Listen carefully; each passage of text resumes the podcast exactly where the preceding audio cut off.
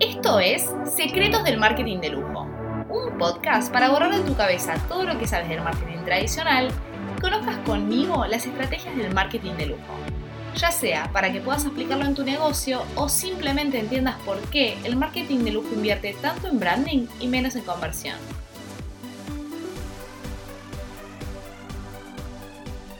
Hola, soy Vicky Chazal y bienvenidos al episodio número 10. Para hoy se me ocurrió hacerlo sobre un caso muy puntual, algo que puede generar mucha confusión y si ustedes están por comprar algo así, bueno, se ahorren unos euros. El título de hoy es Valentino is not Valentino. Seguro te tientes por ese bolso Valentino que ves en Zalando o algunas otras tiendas online que está rebajado a 100 euros. Bueno, ese bolso no es el Valentino que te imaginas. Pero, ¿cómo puede pasar esto? La razón es simplemente que son dos marcas diferentes. Una es la de Valentino Garavani, el diseñador de lujo que todos conocemos, y la otra es la de otro diseñador llamado Mario Valentino. Y les presento esta historia de confusión que data de mediados del siglo pasado. Ambas son firmas italianas y lo gracioso es que la marca que conocemos como Valentino a secas, la de lujo, fue fundada en 1959, siete años más tarde que Mario Valentino, que nació en 1952. Mientras que Valentino Garavani sigue jugando en primera línea, vistiendo grandes celebrities y emocionando con sus desfiles de alta costura, su tocayo gozó de muy buena reputación en los años 70 y 80, pero a día de hoy pertenece a otra liga, se dedica a la marroquinería relativamente asequible y sus bolsos se venden en espacios como Asos, Salando, que mencioné anteriormente, en grandes almacenes como el Corte Inglés o bien en outlets como el estadounidense Century 21. Por ejemplo, el bolso más barato del Valentino que conocemos de la tienda de lujo comienza en los 1000 euros. Y la gran mayoría, sin embargo, supera los 1500. No es difícil encontrar modelos por encima de los 3000 mientras que Mario Valentino tiene bolsos que rondan los 300 euros luego de aplicar algún descuento. Descuento que en el mercado de lujo ni se podría considerar. Para los no iniciados en la confusión, viene porque llevan estampado y bien visible el nombre Valentino, e incluso la B en el logo. Aunque la etiqueta queda aclarado que se trata de Valentino by Mario Valentino o Valentino Garavani. Pero, ¿Cómo es posible que estas dos marcas convivan en el mercado a nivel legal? ¿Ninguna le ha llamado la atención a la otra por firmar igual o compartir un logo demasiado similar? Bueno, Valentino SPA, la empresa de lujo, explicó que desde los inicios de ambas firmas el consumidor sentía confusión y tenía problemas para diferenciarlas, debido a sus nombres similares y productos solapados.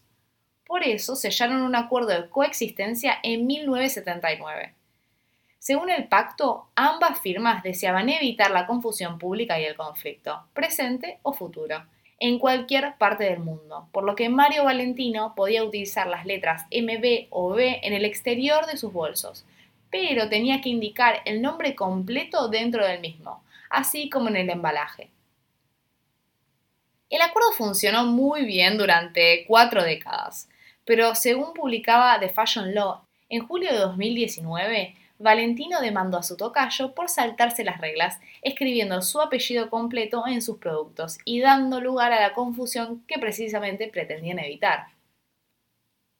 En la demanda, Valentino acusa a su competidor de apropiarse de su nombre, omitiendo el Mario, tanto en el logotipo como en el packaging, incluso en los comunicados oficiales. También dejó caer que en los últimos tiempos su tocayo ha aumentado considerablemente los precios de los bolsos para posicionarlos más cerca de los bolsos Valentino Garavani, llegando a afirmar que también han copiado muchos de sus diseños y muchos de ellos estaban patentados. La firma italiana de lujo pidió a los tribunales que prohíba a su competidora de participar en actos que engañen o puedan engañar a los consumidores en cuanto al origen de sus productos y le reclama las ganancias obtenidas estos años por la venta de sus accesorios. De hecho, Valentino Garavani ha valorado económicamente todas estas actuaciones y estima en más de 700 millones de euros los ingresos que han podido obtener en los últimos 5 años Mario Valentino, de los cuales unos 100 millones corresponderían a ventas en los Estados Unidos. Aunque a día de hoy Mario Valentino es una marca irrelevante en el panorama de la moda de primera línea, no siempre fue así. El hijo de un famoso zapatero que nutría de calzado de calidad a la burguesía italiana de la época, Mario se unió a la empresa familiar transformando los clásicos zapatos que hacía su padre en creaciones más modernas.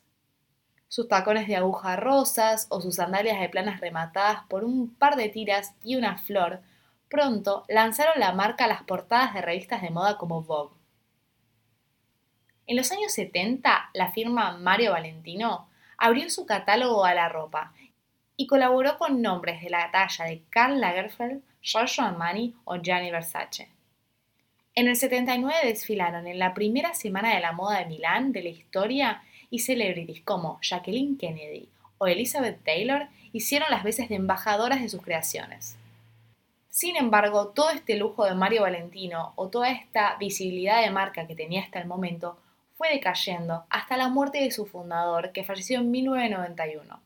A los 64 años, tras una larga enfermedad, su hijo Enzo Valentino tomó el relevo frente a la firma y hoy sigue teniendo algunas tiendas propias en Nápoles y en Milán, pero no es la marca de lujo que puede llegar a ser Valentino Garavani como lo conocemos nosotros. Bueno, Ahora voy a volver un poco a la parte legal. Por la naturaleza, el caso fue transferido en agosto de 2019 al programa piloto sobre patentes. Y el tribunal ha determinado un plazo para que las partes mantengan una reunión de acuerdo que finalizó en octubre del año pasado. Como no he vuelto a escuchar nada hasta octubre de este año, calculo que deben haber arreglado con una jugosa manera. Pero no puedo confirmarlo.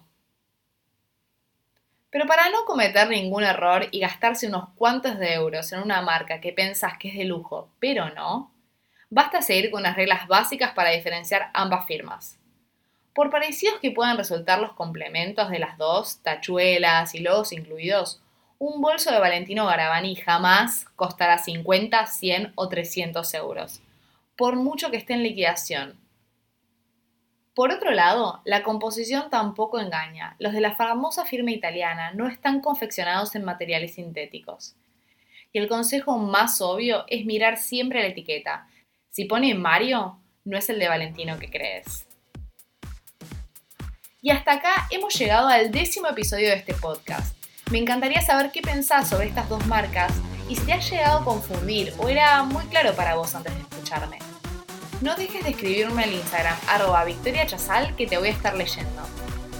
Si te gustó, te espero en el próximo programa para contarte muchos más secretos del marketing de lujo. Si querés que hable de algún tema en particular o querés dar tu opinión sobre episodios, también puedes escribirme al correo victoriachazal.gmail.com. ¡Besos!